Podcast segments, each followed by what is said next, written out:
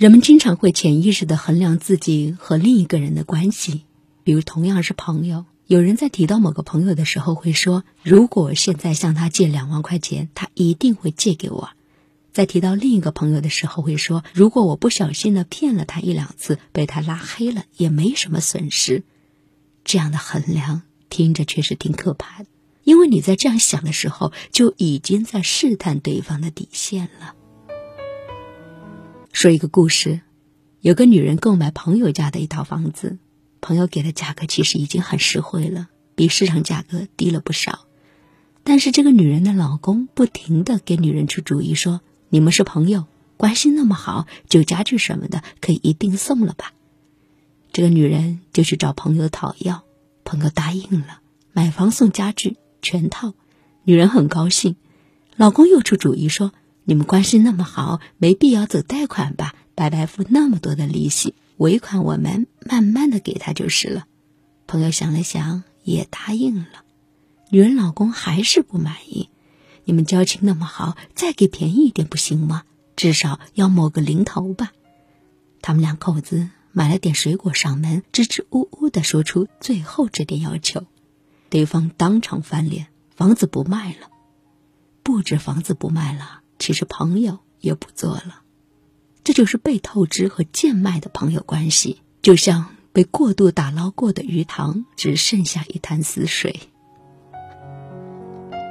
好的人际关系就像一棵树，平时没事儿浇点水，打理打理，偶尔能够看到几朵漂亮的花，赏心悦目，足了。运气好的，你来我往，相互分享几颗果实，品尝到人生的甜蜜，更是幸运了。就怕有人贪心，为了一点好处，动辄就把树砍了，当柴火卖掉，根本不把你和他的关系当回事儿。前几年微商特别火，很多人在朋友圈卖东西。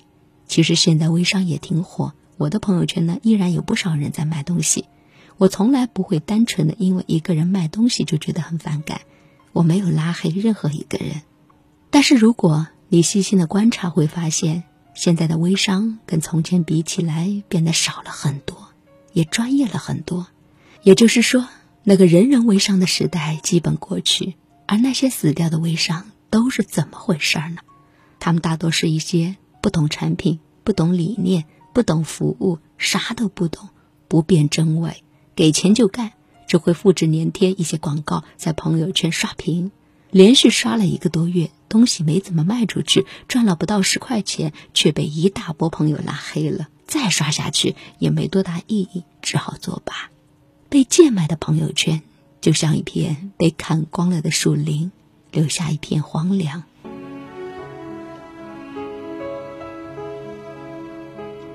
一个女孩交了男朋友，半年之后分手了，原因就是她陪男朋友去逛街的时候，男孩买衣服只买二十几块的衬衫。女孩好奇，因为她知道男孩的收入还可以，于是就问：“你干嘛不买一件好点的？”男孩笑了说：“买那么好的干嘛？这种衣服穿一两次就丢了，连洗都不用洗，多省事儿啊！”女孩惊呆了，她这才想起来，几乎每次见面，男孩都穿着不同的衣服和鞋子，几乎没有重样。原来啊，都是买便宜的穿，穿脏了就扔掉。男孩身边的朋友也是来来往往，走马观花，几乎从不重样。女孩第一次感觉到他们是完全不同的两种人。在这个世界上，有的人长情，有的人薄情。长情的人基本都恋旧，无论是对老物件还是老朋友，他都会细心呵护，格外的珍惜。而薄情的人呢，无论对人还是对物，都只想一次性榨取价值。他们很容易会为了眼前的利益而贱卖一段关系。他们今天能够为了偷懒丢掉一双鞋子，明天就能够为了新鲜丢掉陪伴在身边的爱人。然而，习惯贱卖的人，等于自动把生活低价处理，注定只能够过不值钱的人生。这样的人没有长久的朋友，没有可以托付的亲人，无法在社会上建立牢固的根基。他们将永远成为别人眼中的不成气候、无法信赖的家伙，因为他在透支别人的同时，也在透支自己。好，非常感谢各位的收听，感谢你的陪伴。夜读美文，我是文香。你可以关注到微信公众号，搜索“拼音文香九九幺八”或者微信号是“拼音文香九九幺幺”。收听更多的音频，可以关注到 QQ 音乐、喜马拉雅、蜻蜓 FM，搜索“夜读美文文香”。愿所有的美好都能够如期而至。好，我们接下来来听一首非常老的歌，许茹芸的《如果云知道》。